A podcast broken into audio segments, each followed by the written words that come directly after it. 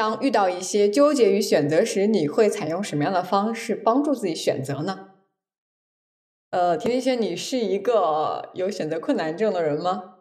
我是啊，我超级困难。你们很纠结。嗯，是的。我觉得我也会有一点，是在有一些时候，特别是一些不太重大的选择上，就会特别拧巴。不太重要的选择上反而会拧巴，反倒那种很重要的选择或者比较大的，我就会还蛮积极的去权衡啊什么的。这种就是那些有有的没的那些小事儿上，可能也不想花精力去真的去选吧。所以就拖一拖呀，拧巴一下啊什么的，还挺经常的。我会比较好奇那些比较重大的事情，你会怎么样去选择呢？呃，我觉得首先肯定是会把能分析的分析一下吧。就我有哪些个选项，最理想的情况是什么样，最不理想的情况是什么样，就最个糟糕会什么样，然后。就因为我之前上那个欧卡的课的时候，他其实有提到一个就是选择困难的话题，或者怎样做选择。然后里边当然卡牌会有一些呃帮助吧，但是它总体的逻辑就是我我的选项 A 和选项 B，选项 A 有哪些优势，选项 B 有什么样的优势，然后选项 A 和 B 分别有什么样的劣势，然后还有是我想一下。好久没用过了，就是有什么样的资源啊？选在选 A 的时候，我会遇到什么样的阻碍，或者有什么样的困难啊？选项 B 也同理，然后我会有什么样的资源去应对这个困难之类的，所以我可能会参考这样的思路去想一想吧。当然，有的时候也会借用卡牌去看看有没有什么自己没有想到的，会去获得一些启发。然后再不就去跟我老公讨论一下，我老公是一种很。很干脆的人，就是他就那行想啊，差不多就做吧，他不会像我想很多，所以的话，对，如果我实在决定不了的话，我去找他。你们呢？我有一个方法和那个小精灵还挺类似的，就是我之前在做决策的时候有过两次，一次是要不要离职，有一次是要不要买车，这两件事情我会把。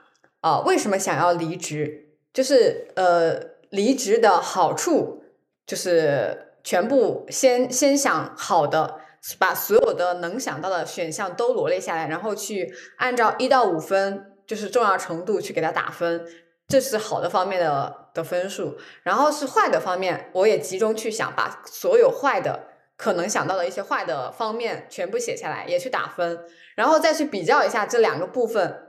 哪个分数更高？那其实就证明可能在你心目中哪个是更重要的。我之前有有实践过这样子去做。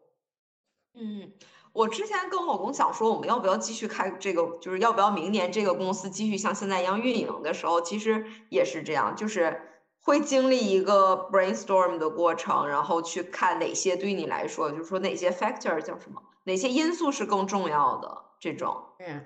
就是关键因素，呃，就可能你做的这个决定也不会后悔。就综合来说，可能是就没有一个最好的答案吧，只是说相对来说是你比较能够接受的。对对对。甜甜圈呢？呃，我上一周就是在纠结要不要辞职的时候，也是像阿钱这样做的。然后就是因为我很纠结。然后就开始把我脑子里想的所有东西在一个表格里面列出来，也是排序，然后打分，结果就很神奇，两边打出来的分一样，我就更纠结了。所以这两者在我脑子里占的比重是一样的。嗯，我就会觉得好像很多时候选择的时候，好像更多的时候是在于我想要一个更完美的结果。嗯，是的。但后来总是会。发生一些巧妙的事情，然后就有了一定的结果，就 知道怎么选了。好像是需要某一件事情的发生来成为一个导火线。哎，天骄刚才神奇，对我刚想说到，就是你可能就你想着想着就会有一些东西出来，就还蛮神奇的。嗯，是的。然后我感觉好像想着想着，就像在给自己做咨询一样，每一每一个点，你会顺其自然的联想到我为什么这样想？哎，那我又是为什么想到这样一个想法呢？慢慢的，好像就像 CPT 一样，在顺藤摸瓜，这样摸到你的深层的思维，还挺有意思的。哎，你在这两个打分或者说这两个比重差不多的情况下，要怎么办？就是说你会一直分析下去吗？就是你在觉得这两个让我自己更纠结的时候，你会跳出来吗？还是我就把它放在那，啥都不管，我就给自己再多几几天的时间。我是这样想的，我就不管了，这一样我咋跳？放在那吧，再说吧。你们呢？很熟悉，我也会，就特别是在一些没有那么重要的事情上，然后我就会拖，我就会放在这儿，然后过了几天之后又拧巴，直到拧巴到什么时候，我觉得，哎，这事儿我有点烦了，然后可能就会做一个选择。其实选择本身不难，我会觉得这个想的过程其实是比较折磨人的。嗯，我有一种感受是，其实我们很多时候做选择是。非 A 即 B 的，就好像我选了 B A 以后，我就不能够选 B 了。但是我知道有一种，就是包括我之前看，就是那个综艺里面那个李松蔚老师说的，也是，在当你不知道选什么的时候，你可以先选一个，然后你就会知道这个答这个答案是不是你想要的。但是我现在回过头来想，他的那种情况可能只适用于你还能够回头再去做选择。但是像我们说这种。要不要辞职？好像是你，你你你先做了，我不辞职，但是我还是会有辞职的念头。然后你如果真的做了辞职，那就 可能没有回头，好像又有一点矛盾和冲突。我现在回过头看他说的这句话，对，因为有一些事情，可能就是说，比如说我今天吃什么这种选择。我这顿不吃，我还能下顿吃呢。但是像辞职这个，可能就是我辞了职，我就真的不能回去了，再回去就会显得很尴尬。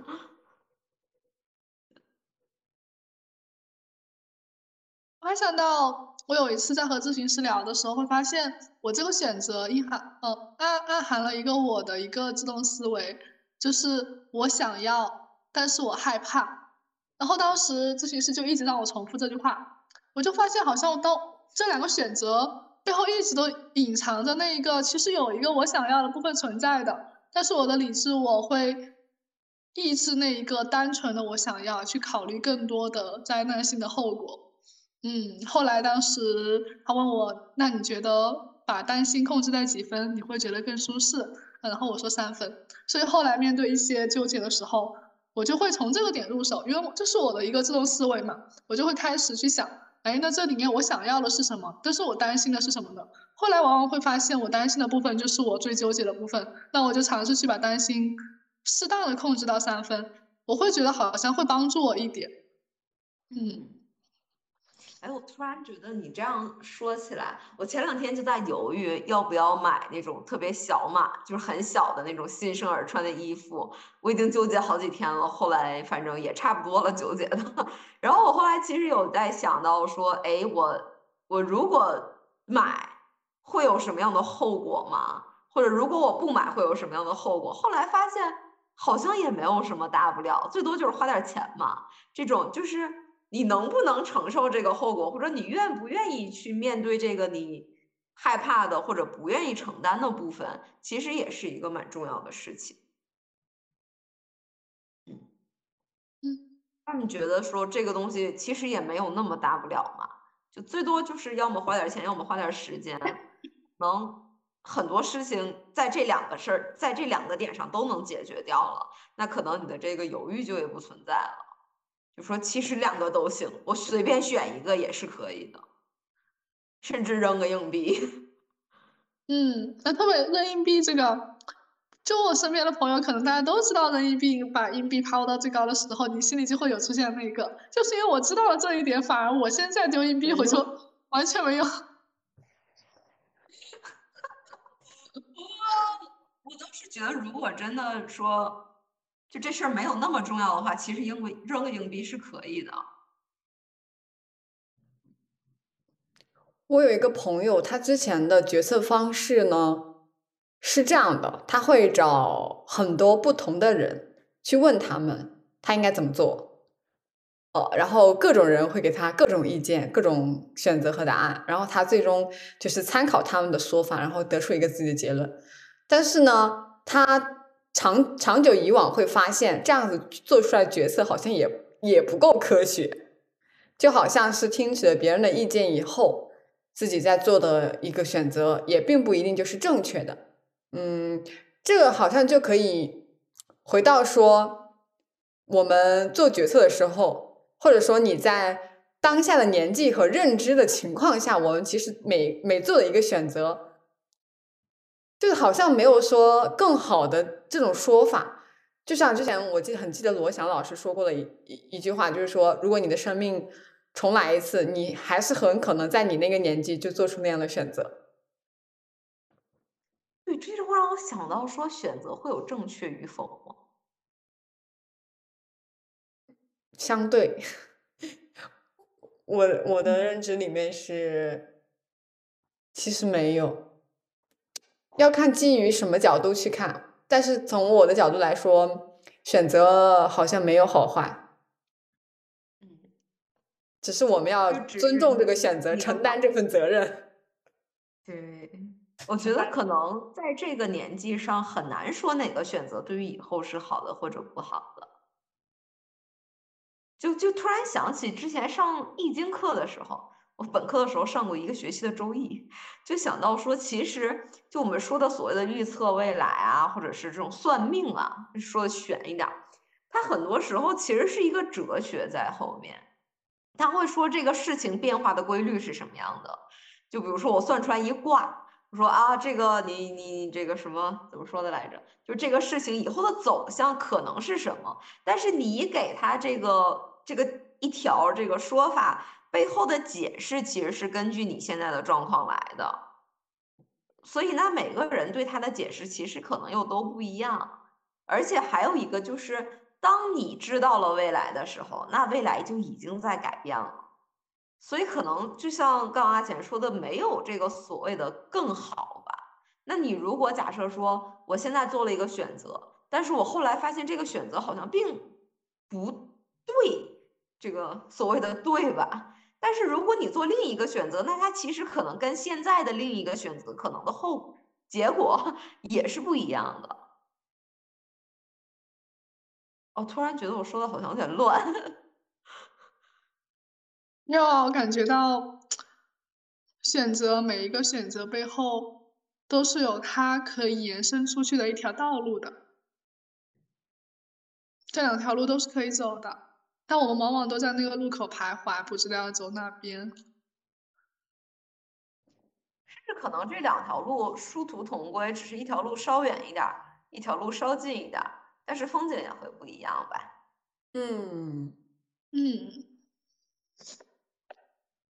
这个这个就是每个选择都可能会给你带来一种经历，不一定哪种是更好的，只是说我们在做选择的时候还是会纠结。只是好像如果能够接纳自己的这个选择，呃，觉得我的人生就是要多去体验，而不是要有一个完美的人生，这样或许会不会好一点？我觉得会，就可能特别是亚洲人、东亚地区的人会更明显。就是说，我想追，我总想去追求一个捷径，或者说一个完美的路。什么样是能让我最快取得所谓成功的？我什么样是对的？直到我在欧洲生活了一些年之后，我发现他们好像对于这种所谓对和完美的追求要弱一些。就人家小孩子就觉得呢，我就玩就行了。我不需要那么早学所有的东西，所以他他好像对于这种对或者好的追求跟我们是不一样的，所以在做选择的时候，可能我们会说我去报哪个班能让我更好的去一个什么什么学校，或者我要从小培养一个什么样的特长。但是他们真的就是我很喜欢这个东西，那所以最后我在这个上面取得的成就，它是自然而然的一个副产品。我觉得这可能也会一定程度上影响到一些选择的方式。就是你想得到什么？你是想得到我我我就是单纯的喜欢我我想要做这件事情，还是说我因为想要得到一个特定的结果，我要选择一个所谓更好或者最好的可能性？好像这就和这个社会背景下的社会文化相联系起来了。如果这个社会背景一直都是那种比较功利的，或者追求那个结果的背景下，那我们作为其中的一个人。来努力的让自己成为那个探索的部分，其实会冒很多风险，你会承担很多压力。是的，哦，这个解说说的很好。嗯，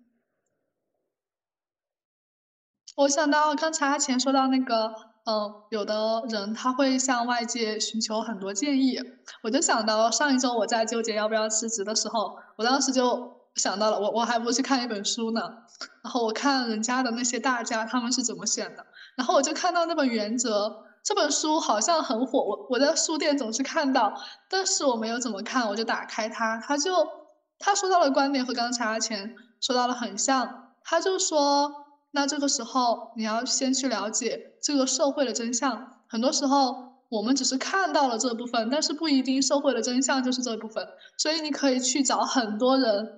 尽量的去找和你意见不一致或者有很多不一样想法的人，去看看他们会怎么做。这样的话，好像会更多的了解这个现实，这个社会是怎么运转的，然后再来选择。他说，我们就像在一个丛林里面冒险，你不知道前方是什么路，所以你要尽量的通过大家的一些觉察，来尽量的看清你身在这个丛林的它的地形面貌是什么样的。嗯，但是啊，最近太忙了，就只看了这一点，也不知道这一点后面延伸的是什么，就觉得好像也是，如果找大家了解的话，也是一个部分。然后我也在像这样做，嗯，然后小精灵上一次就是在聊的时候，那个建议就让我很豁然开朗。我之前就会觉得这个这个选择好像是跟随了我一辈子，这好重大，可是往往好像其实都没有那么重大，是我们自己想的太重大了。是的，对，的确是这样。其实有的时候，你你你的一些个选项都是可以的，只是我会想到说，可能我们真的觉得这个选择很重要，它会影响我很多很多事情，所以会觉得这个选择变得很难。就我想要找到那条最好的路，但实际上哪一条更好呢？就出现了这样一个 dilemma 吧，就很难去说哪一个更好。嗯，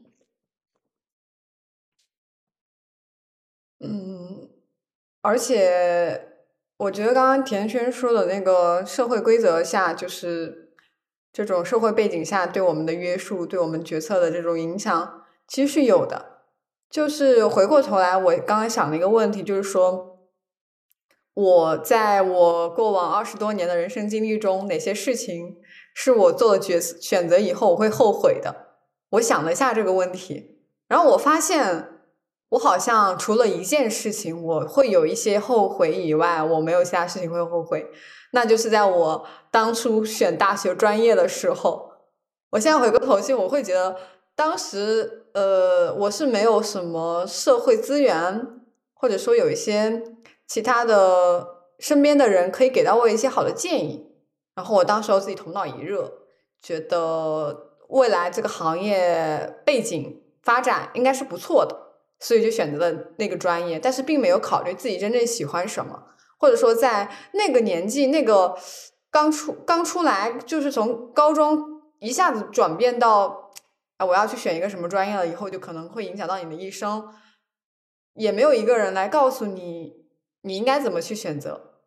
我我现在回过去想，我好像会觉得这种就是你在当下情境下，你的这种社会资源其实是。不足的，嗯，大家怎么看这种像刚刚我们在说的，去问一问周围的人呀，有什么想法？但同时可能会觉得，哎，我好像并没有把自己的这个观点放在最前面。还有刚刚像甜甜圈也说到，哎，我在想要什么？我真实想要的东西，我真的敢去想要吗？这种就是周围人的建议吧，或者说周围人的说法。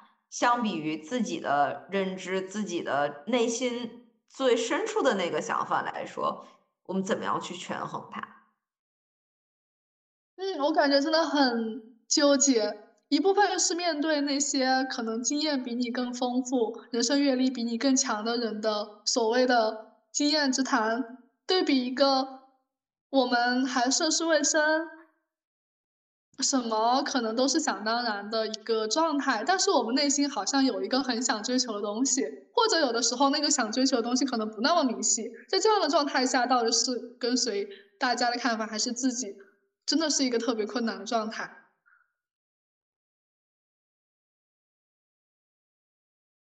阿钱怎么看？我也在思考这个问题，就好像我觉得这个问题是我目前这个年龄阶段也会面临的。我大多数时候的做法是跟随自己的声音，听自己的。嗯，但是这样一定正确吗？我也在反思，我觉得不一定对。就是有时候你还是会被。比如说家长的一些话给裹挟，或者说，嗯，他们的经验之论，在很久很久以后可能被验证为，就是你到了那个年纪，你可能也被验证，觉得他们说的是有道理的，也是正确的，只是你当下还是无法接受。我觉得这个可能要看你身边的资源分配吧，就是如果你真的身边有比较厉害的、强大的那种。社会支持、社会资源能够给到你一些，呃，在人生重要关键路口的一些决策建议，我觉得是一件好事。但很多人身边其实是没有这样的资源。我现在觉得，我之所以很多时候都是自己做决策，也是因为过往并没有人给我建议。那我已经养成了我自己去做决定，那凭什么你现在再来对我指手画脚？我可能是这种心态，但是如果比如说我认识的一个比我年长很多，然后我也很呃很尊敬他，觉得他有很多值得我学习的，那他真的如果愿意给我一个建议，我是会认真参考的。嗯，我觉得这个会让我想到我当时大就是考大学那会儿，高考那会儿，就是。我是比较幸运的那一个，我妈我爸做了很多很多的工作，就是我妈妈会去研究每一个学校历年招生的人数啊、分数线，他甚至会用那些什么那些什么各种各样的图表啊什么的去做统计，会去算什么哪年的估分多少啊、排名啊、人数啊乱七八糟，然后我爸爸甚至会去大学的招生办去。去跟他们聊，说，哎，我的女儿可能对这个专业有兴趣，你们大概是怎么样的学科设置啊？什么？你们希望有什么样的学生，或者说就是大概是一个怎么样的流程啊之类的？所以他们做了很多工作，我是幸运的，然后给我提供了很多有用的建议。虽然最终还是我自己选的，算是就是大家一起商量着选的专业，但我会觉得可能这个是相比之下比较奢侈的，大部分人应该不太会有这样的。资源去说，我我我我拿到手的都是已经整理好的这些东西，现成的，我只要挑一个就行了。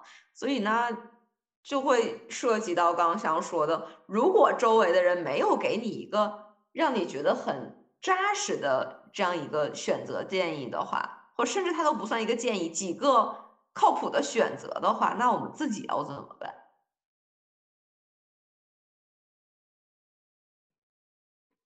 其实想说，我自己到了三十加的这个年纪，会希望更尊重尊重自己内心的选择，因为可能觉得自己老了吧，跟你们俩比算是年纪比较大了。我二十多岁的时候不会这样，我会想说我自己什么都知道的不多，我会希望去问问所有人，说哎这个事儿你怎么看？然后自己再来想，虽然有的时候越想越纠结。但是到了现在，我其实是觉得，我更希望去觉去有机会能去思考我自己真正想要的是哪个部分。但是有的时候也会觉得说，哎，我这样真的对吗？我觉得这可能就是人之人的这个本能吧。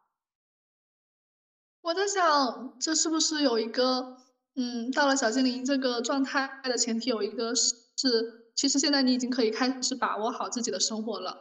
就很多选择，或许影响确实没有那么大，或许还有退路，或许我就是可以把握的。嗯，不过对于很多时候的状态下的一些年轻、更年轻的人，有时候就好像，就比如说第一份工作，那个时候其实自己也没有收入，好像也没有办法养活自己，就很多不确定性，那种对生活的掌控感很低的时候，这个时候的纠结就会很致命。嗯，对，因为这个东西在你当时可能真的觉得影响太大了。甚至我现在也还会觉得，当我想去做一件事情的时候，我可能就是很习惯的会在想说，如果这件事情没有按照我的预计的方向发生，或者说我如果遇到了困难，那我还会真的想做这件事儿吗？也会怀疑其实，但我可能更多的会想到，如果我不去做这件事情，我到再过五年、十年，或者等到我老了，我会不会后悔？所以，如果我觉得我会后悔的话，那我觉得现在这个时候就得去试一试了，再不试就真的没机会了。我会觉得这个是我可能在最近几年要比以前更明显的一个感受，以前没有过。以前觉得我现在就是想做最好的选择，去以最短的时间成长最多。但是到了现在，我会想说，哦，我我我可能对于这种所谓的。成长或者进步的奢求要低一些了，就会想说，哎，那如果这件事儿是我这辈子想做的，那我就试一下吧，哪怕不成功，我也得试试。这种，这让我想到我们想聊的另外一个话题，就是在你年轻的时候，你就是想做一个很完美的选择，你就是想通过选择来实现某种人生目的，而到了后面的。一段时间过后，我开始遵从自己的内心，我开始去发掘自己的时候，如果从很年轻的时候就开始遵从自己的内心，这到底是不是一种适合？或者，如果年轻的时候反而是那种就是很卷，或者就是我想要一个完美的答案，这个状态下会不会其实对自己来说是人生的另一种成长？就像不同年龄阶段是不同的那种过法一样。我会想到这一点，但我说的好像有点乱。明白你在说的意思。我我因为这事儿其实还有过蛮多讨论，就是因为我是很中国人，就是我从小到大都是那种很典型的中国学生，就小的时候目的就是考好一点，然后 得到一些奖励，长大一点考个更好的学校。然后去看这些排名啊之类的，然后希望是一个优秀的学生。我觉得中就是这种中国或者东亚地区的人普遍这样的原因是，这可以给他们更多的机会，在成年之后，或者说在稍微长大一些的时候，有更多的选择。就是你会觉得。不然的话，我我我从开头就就所谓的落后了，那可能有很多东西就已经不在我的选择范围内了。我在我我觉得这样做是大家在争取一个稍晚一点的自由。但如果你说，那我从小就知道我想要什么，我就不去做其他的尝试，我就一直往这条路上走。我倒觉得，如果真一直这样想的话，其实是一条捷径，就并不需要你的那些所谓的好成绩、那些好学校。这些东西对于你想走的这条路，或许其实是无用的。嗯，但是我现在这件事情也没有完全想明白，因为我自己的背景就是一路学过来的，所以我不知道另一个可能性会是什么样子。嗯，我也不知道，我也是很传统的中国式的那种拼命奋斗的学生。我我听你们两个的描述，我会觉得我好像有一些差异在，是我可能从上学时候开始，我其实算是一个比较知道自己想要什么的人，包括我感觉我在学生时代不是属于那种特别努力型的，没有说我一定要考个多少名，一定要上什么样的大学，可能也是天赋吧。呃，成绩也不算很差的那种，不是，但是就是这种就没有像你们两个就是都是研究生毕业嘛，就可能到了，包括我在大学的时候，我丝毫没有，我完全没有想过要考研，当时候就是想工作了，不想读书了，只是说我在工作几年以后，我会有一些想再去看有没有考研的这种可能性。好像我一直以来好像真的会更加。听从自己声音啊，自己内心的声音。呃，我我可能就是上学的时候真的没有想过那么多，但是上学就毕业以后，其实开始觉得人生轨迹就会变。就我之前开始去创业，其实当时也不是真的喜欢，就是觉得我大概四五岁的时候，我就一直在跟我爸妈说，我很想去当 business woman。然后我爸就就说这个社会环境，你一个小女生这样会很辛苦。我当时可能就是觉得我想试试，然后就跟我老公一起创业了。现在倒是觉得这件事情可能当时的选择挺对的，虽然时不时也会后悔，觉得我怎么哪门脑子没想清，我怎么就去做这件事情。但是现在想想也算是完成了一个童年的梦想吧，虽然跟我学的一点儿关系都没有，而且。做生意这种事儿其实是不需要你的背景的，任何背景都不需要，你只要去想说满足一些需求就够了。所以就觉得，哎，那是不是意味着我这些年的书白读了？会，我觉得不会。其实，我可能是长大以后才知道，就是也会觉得说要更努力。就可能中国式的这条道路，对于大多数人来说，它其实是适用的。我是觉得。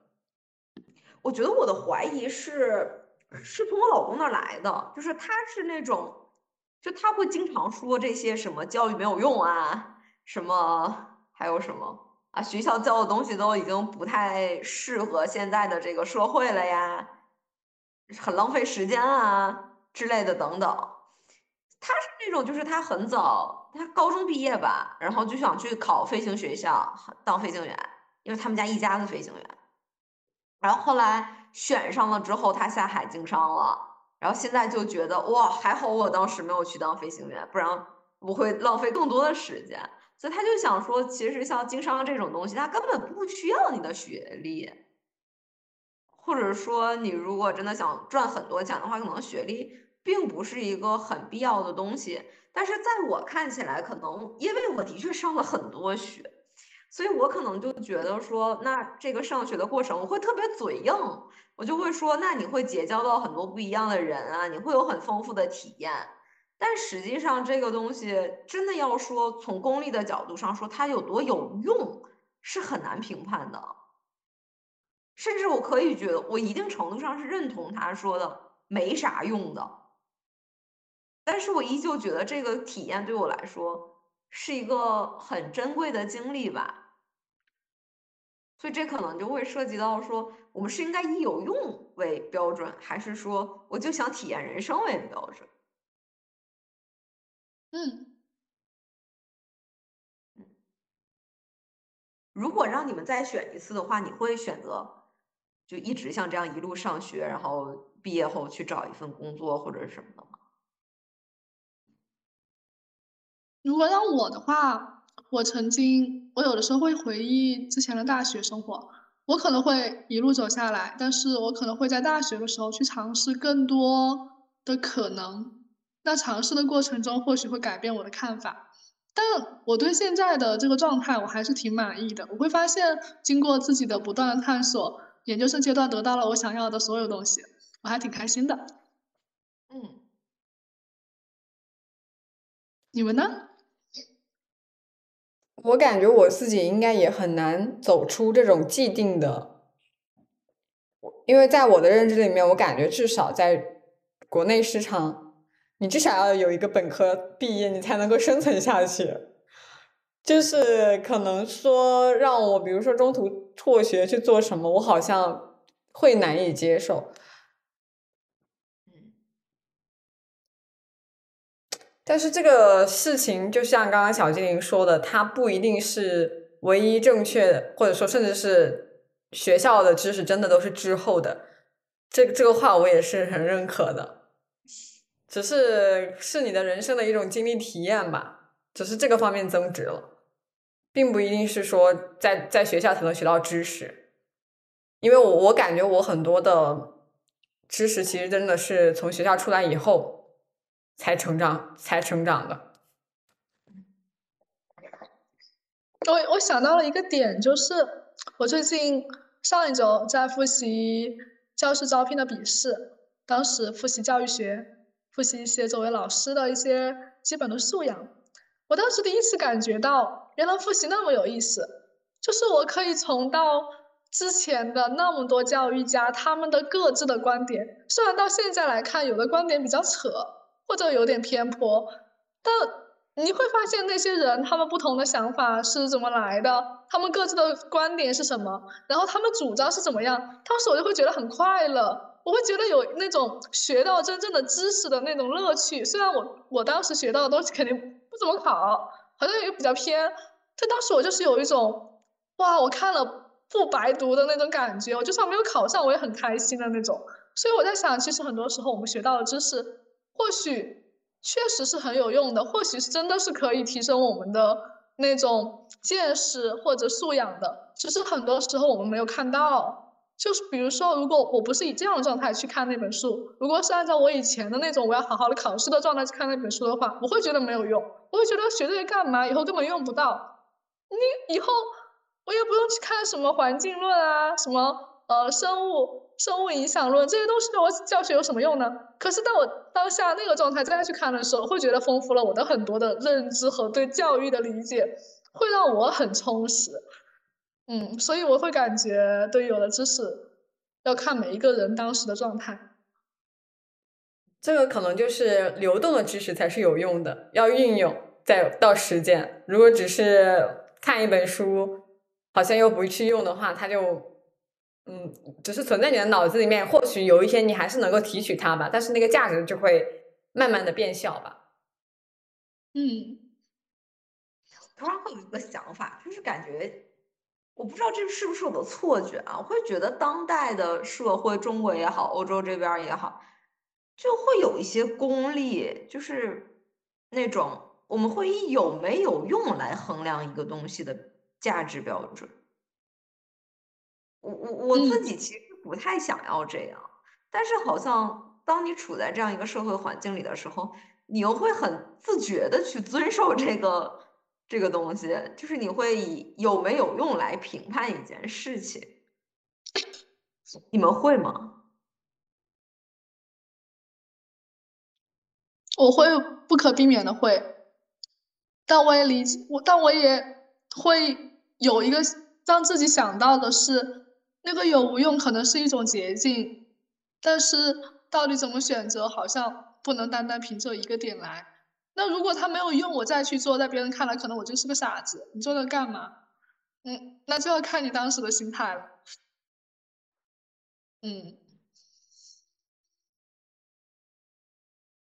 那也有一，嗯，你先说。呃，也有一种说法是。真正的智慧其实是很少的，就我们学到的很多知识，其实也是没什么用的，也有这样一种说法。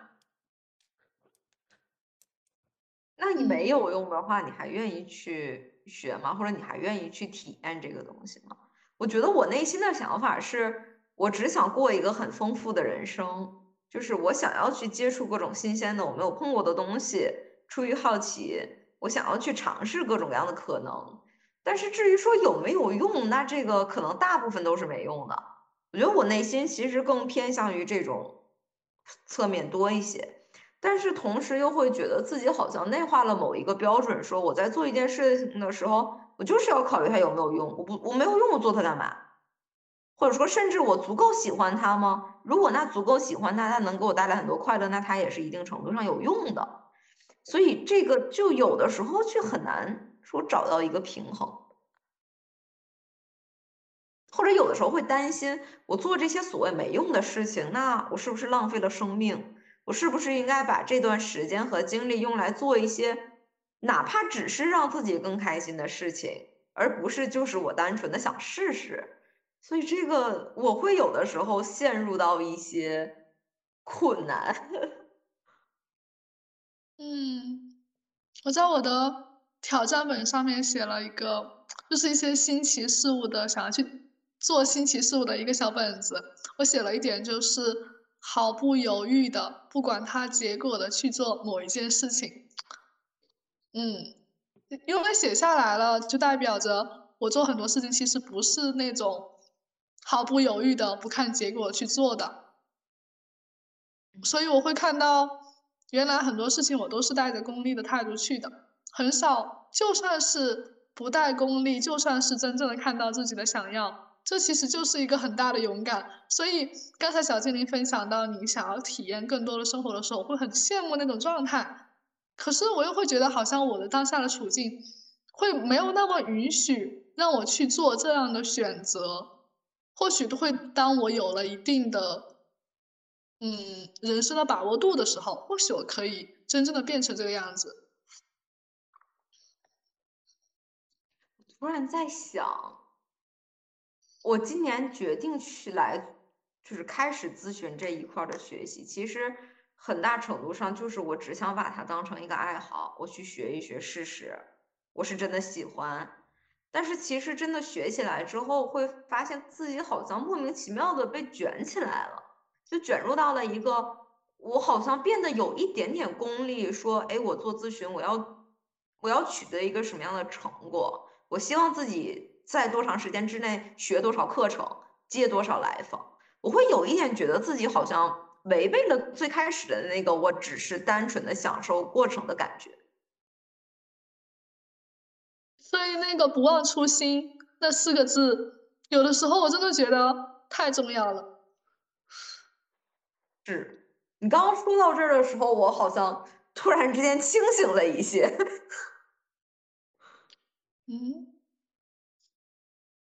好像是的，因为我想到说，无论是做咨询也好，还是包括我们做这个播客节目，包括我以前很多想法，它都是就是很容易中间好像没有了一个什么东西激励你了。因因为一开始你可能是头脑发热为爱充电，但是到了后面，如果真的比如说呃没有一些积极的声音在你身边出现，没有一些好的反馈，就说正向反馈吧。我觉得我们如果在做一件事情的时候，一直都没有正向反馈，其实很难坚持下去的。这个好像和初心，就是不忘初心也是有一点关系的吧，但是真的很难。就所以我很我很敬佩那些，呃，就是几十年如一日，在自己的岗位上能够一直做一件事情，然后也不问，哦，我到底是要达成什么样的成就的这种人，我真的很敬佩他们。我感觉我自己很难做到。对我也是这样的感觉，就是我明明刚开始的时候就是一腔热血，我觉得很好玩去做了，但是想要把这件事情真的做到那种我一直做下去，其实是需要一些更多的动力的。就这个我单纯的喜欢，我觉得可能在一些情况下是不够的。我感觉到，如果真的能够。日复一日的坚持下去的人，他们肯定在其中找到了自己存在的意义，是那部分意义带着他们自己走下去的，肯定是对其中有一个很深刻或者对自己来说很大的把握感，或者是超级自信的那种。他可以忽视掉外界的那种，真的很厉害，超佩服。就是他不会怀疑自己，说我这件事情做的对不对，好不好？他就是我就是做，真的是真的，我也很佩服这样的人。嗯，就哪怕他做的不好，他也会觉得我下次可以做的更好。是的，这样的自信从何而来？有的时候觉得很迷之自信啊，但是又有又有那么一点点羡慕。我很羡慕自信的状态。我也是，就是那种无条件的自信。我觉得我没有，我的自信都是都是因为我做了一个什么事情，我觉得哦这件事情做的好像还不错，或者得到了一些反馈，觉得哎我好像在这一方面还可以，就从来不会有那种我生而为人我就是很厉害的，我从来不会有这种这种嗯。我我有一些些自信，可能也有一点盲目。我现在看过来，然后我的自信的盲目会指在什么方面呢？在我的工作能力上吧。就比如说，我不是那种会因为感觉这份工作丢失了，我就会担心我是不是因为大环境不好就找不到更好的工作，类似于这种类型的，或者说我因为丢失了一个什么东西。我就会怎么怎么样，我好像这些方面我没有这种焦虑，我会觉得人生的每一个路口哈都是有路可走的，就好像这好像也有点盲目自信，但是我好像真的是这样子一个人，我不懂为什么。我觉得这个心态真的很好，就是说回到我们之前的选择话题上，就是我知道在每一个路口，我选的每一条路都会有风景。所以我不需要真的去焦虑什么或者担心什么，我只是想说，哎，那我就随便，我不知道的时候我就随便走一条路就好了，反正嗯都会有风景的，也都能达到目的地，可就大概率都能，最多我就是多走一点嘛。我觉得这个心态真的很棒。那我们探究一下为什么会有这样子的心态的区别。嗯我觉得可能一定程度上，在纠结的时候是希望得到最好的，而不是是我只要选一条路，踏踏实实走，我就肯定能到。我总希望有一个什么样的能让我快一点到，更快一点到。嗯，我跟他聊到的是，我感觉其实我从小到大好像是有很多无条件的爱给到我，就包括我可能，比如说我裸辞。我也是有底气的，是因为其实背后是有人会支持我的。会不会是因为从小的这种这些方面，就给自己让自己内心会比较强大？这这其实是一种安全感吧？我称之为，我感觉应该是安全感，倒不是真的说我家财万贯啊，我什么都不用考虑，背后都有人给我兜着，并不是这样子，而是我自己。会相信，一个是我相信我自己有能力能够去应对这件事情，然后我也相信会有人支持我，好像是这样。但是我的那个来访他说，就在他的认知里面，他觉得他不会获得无条件的爱，他觉得这个世界上没有无条件的支持和爱，包括你的伴侣喜欢你，也只是因为你你长得漂亮啊，你甚至是你身边身上有什么特质吸引他。也是因为你做了什么事情，包括你的父母，你也是希望你听话，希望你孝顺孝，就是并不是一个人会对你有无条件的爱的，特别是在亲人身上。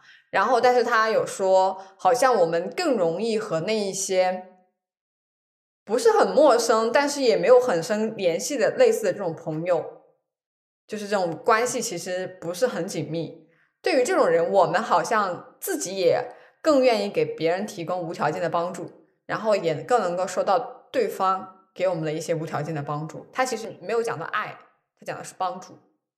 所以这个话题，我想看一下小精灵和甜甜圈对于这个无条件的支持和爱，你们是怎么看的？我觉得会有一些关系，就是。当就是会，如果你有这种所谓的底气或者安全感，说假设我没做好也没什么大不了，我再重新来。我觉得这样的时候可能会让我们更有底气去说我去尝试一下就而已，而不是说我一定要做那个最好的才行。我周围有很多那种学霸级别、学神级别的，他会有一些内化了的声音在说。你在做事情的时候，就甚至每一件事情的时候，你都要很优秀。优秀是一个，就是他们习惯了的状态。所以当他不优秀的时候，他其实是会很怀疑自己。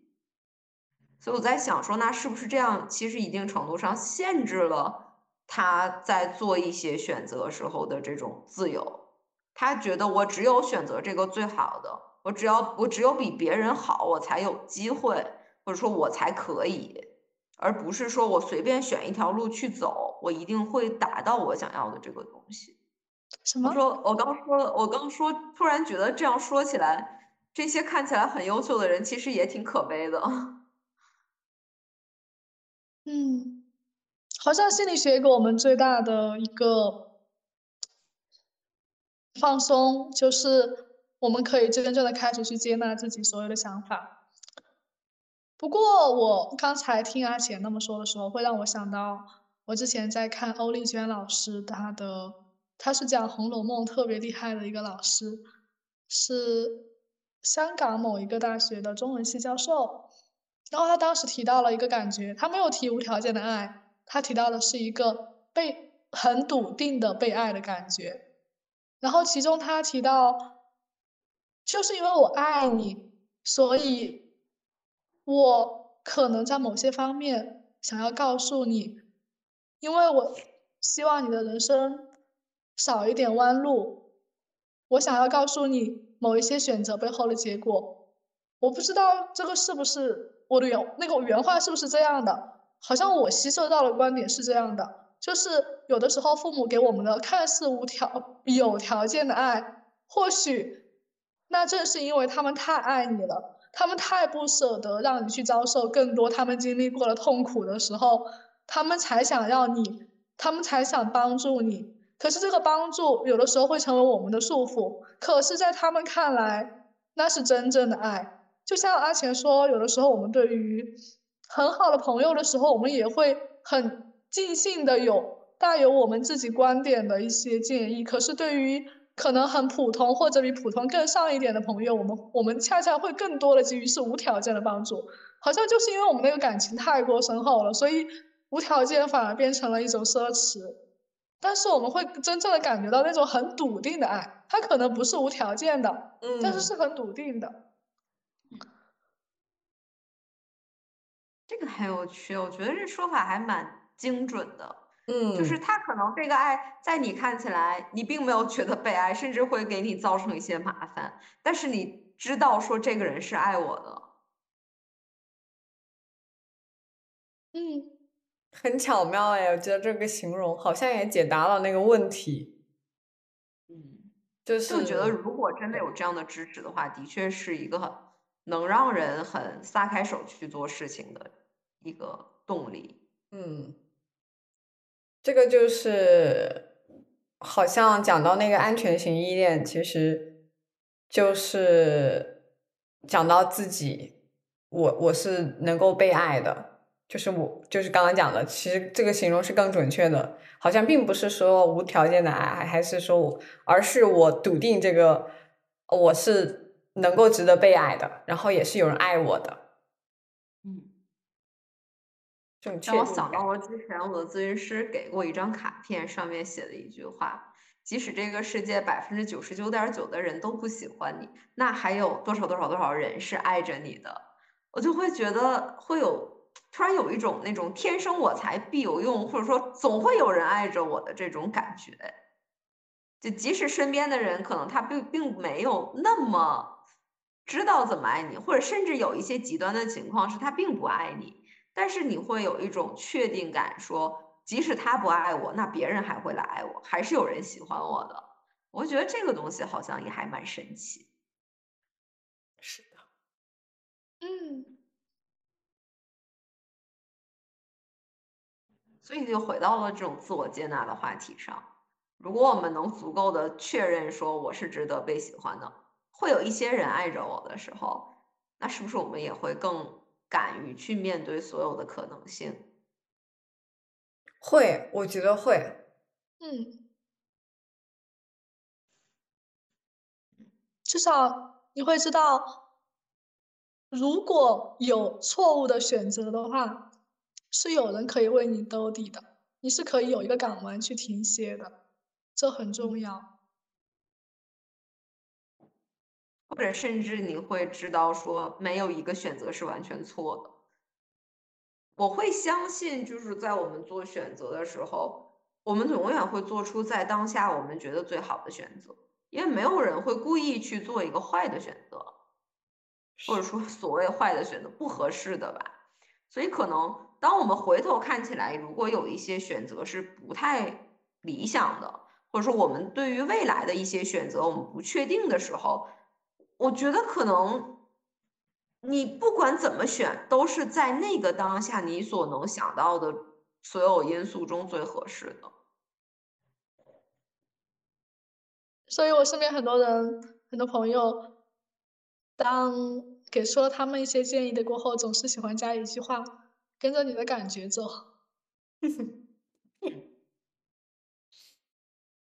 他们不想担责。真的是的。一条免责声明出来了。免责声明：跟着你自己的感觉走。但是问题就是，人家不敢跟着自己的感觉走嘛。嗯，虽然听起来其实挺对的，就假设说有一个人来问我说：“哎，我在遇到一个什么什么选择的时候，我觉得我会很谨慎的去说你你哪个选择更好，除非这个人跟我关系很好，我觉得我说完他也不会因为我这样说来责怪我说就赖你当时这么说。”我可能会给出很直接的建议，说如果是我，我会怎么样，或者说我觉得这个选项对你来说更好。我觉得这种所谓的免责声明，其实是一定程度上在说，当然我赞同说你应该跟着自己的感觉，可是人家如果真的能就跟着自己感觉走，人家就不来问你了呀，对吧？虽然他是对的，我觉得我赞同这个说法，说你感觉哪个更好，你去怎么走。但是可能有一些时候，就是因为他不知道自己哪个感觉更好。嗯，你们会帮人做选择吗？或者是提建议这种吗？我以前会。我反着的。完了，我们两个。你先说。我以前会，我觉得我还挺喜欢给别人做建议的，就是别人来问我，我会觉得挺开心的，就好像我能帮到他，而且也体现了我好像好像是有点东西，人家才来愿意来问我。以前这种感觉，但我现在我可能不太会给别人直接的建议，就包括朋友也是，我可能会跟他分析一下这个事情，但。一般不会有很明确性的指向，除非是问要不要分手，那分手，但是也没有用。就是你，我现在是觉得很多事情是你说了没有用，然后我就不愿意去说这个话了。可能这个话要由他的口中说出来，我觉得比较合适。我现在是这样。然后甜甜圈，你可以说一下你的。我以前是。不会给他们建议的，我会觉得，一方面我会觉得我不是你，我给你的建议你根本可能不适用，只是站在我的角度来看，你可能就是有自己的想法，我的没用，而且我当时好像也没有对自己的那个看法有那么大的一个确信感，我觉得还没有能力到我可以给你建议的地步，当时不给建议，可是慢慢到了现在，我会发现自己好像当。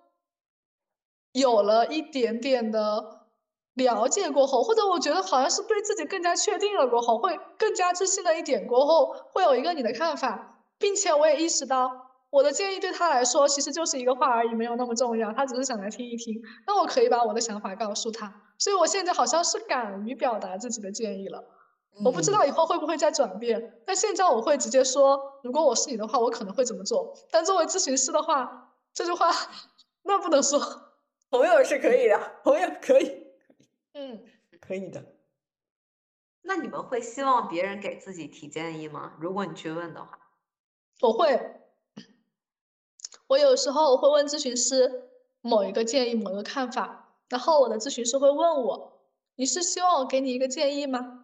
我说：“是的，我真的很想要你的建议。”然后他说：“嗯，那我尝试着以我以我的想法来回应一下你。”我觉得这会给我一种很心安的感觉。你不是怕担责，所以给我模棱两可的一个答复，而是你真的在你的角度上替我思考问题。你你你的建议对我来说真的很重要，但我不一定这么选，但它是我选择的一个理由。阿简呢？我好像有一些专制，包括我的伴侣曾经都有说过我，我也是认可的。他说我是一个很难听取别人建议的人，甚至我跟他。数次可能有摩擦的时候，我们在后后面再去讨论这个事情，我会去跟他说：“我说你下次如果要再跟我提建议，你应该应该怎么怎么怎么说，才能让我听起来好接受一点。”包括我可能在工作上也是，就是领导说一个什么事情，就是可能跟我的想法不一致的时候，我其实第一反应并不是开心的，我第一反应是有点抗拒。可能没有表达出来，但是心里面我第一反应是觉得抗拒。哦，我会觉得哦，好，好像我的方案被否了。但是虽然说可能过后我会觉得他说的是有道理的，但是我在那一刻的真实反应就是，我真的好像不是一个一下就能够接受别人对我的这种否定，或所以就是甚至是这种他给我的建议，我可能也要斟酌考虑。甚至是我一个我，甚至是我是一个比较相信自己感觉的人，其实这样是盲目的，是不好的。我也能够看到，但是只能说是慢慢改吧。那如果是一件事情你不太确定的时候呢？你会去问别人的建议吗？不太确定的时候，好像我现在没有这种很纠结的时刻。我好像一般遇到一个问题，我都能够做选择。我目前是这样。要么我就会自己去搜一下资料，问一下人工智能，呃，然后或者说去网上看一下类似的，比如说小红书啊、知乎啊这种，也也会去看，也会去做了解，并不是说一下就拍板。但是好像更多的这个决定，好像真的是我自己做出来的。包括我会发现，很多时候我跟我伴侣去讨论的时候。就比如说，我们要不要做一个什么东西，或者要不要买一个什么东西？其实我已经心里有一个预设了，你知道吗？很恐怖。我其实是心里面已经有了一个。你同意的，你不同意，那我就要说服你同意。对，好像真的是这样。嗯，我觉得我可能跟甜甜圈更像一点。虽然有的时候我也会，就是我有一个预设，他如果说出来的跟我不一样，我也会不高兴。但我觉得，如果真的是我有这种模棱两可，我自己不确信的情况下，我是会去问别人的建议的。而且，如果我去问建议的话，我会希望对方直接的告诉我，他会怎么，他觉得怎么样更好，为什么？而我不喜欢那种就是很。很咨询师的范式，就是，哎，那你这样想是为什么呢？你有什么样的想法呢？我就很，我就会觉得，我我我觉得这个是没有用的。其实，当然我自己在咨询师的位置上可能会这样问，就是说，哎，那你现在有什么样的选项？你目前想到了哪些？但是我不会就一下就把这个问题挡回去，我觉得那样太不正常了。今天我们主要从一个选择入手。今天我们聊的特别的深入，我们从选择聊到了对自我的确定感，聊到了选择它是否有正确的还是错误的，又聊到了一些初心。我们最初选择它是为了什么？但后面经历了什么？我们好像开始动摇了。很多时候我们会面对一些纠结，会面对一个在当时那个年纪下，当时那个年级那个处境下自己。的一些选择，有时候我们会选择去问身边的人，有时候我们会接纳他们的意见，有时候我们会发现他们的意见和我自己的意见的相同或者相反的点在哪里。有时候听从别人的意见是一种捷径，但有时候遵从自己的意见，或许才是自己想要的。虽然我们不知道这是不是一种歪曲，在当下的这样的一个背景下。在心理学慢慢的走进大众视野的背景下，接纳自我成为一个越来越受人们关注的话题，或者说爱自己成为越来越关注的话题。但是我们有很多迷茫在于我要怎么接纳自我，怎么爱自我。我们今天会要谈谈论更多的谈论这一部分。但是我还记得小精灵说到的，我很希望我的人生多很多可能性，我很希望我的生活是多了更多探索。它可能没有那么的功利，可是它给我的人生增加了许多光彩，这是我很感动的一句话。我也想到了阿浅，她是一个很自信，并且会遵从自己想法的一个女孩。由此，我们聊到了无条件的爱和被笃定的爱，会发现其实无条件的爱、有条件的爱，他们背后可能会涉及一个很笃定的被爱的感觉，就算那种被爱的感觉或许是有条件的，但是或许也反映着爱你的那个人他们对你的期待，这个期待会可能会给你带来压抑，可能会让你压得喘不过气来。可是那种被爱的感觉是可以带领我们慢慢走向前去的。所以接下来我们可能会去尝试一个欧卡去帮助我们探索的一个环节，但是这是我们的一个小秘密，我们仨要去独享那一个过程。所以今天的小宇宙就到此结束啦，谢谢大家的倾听。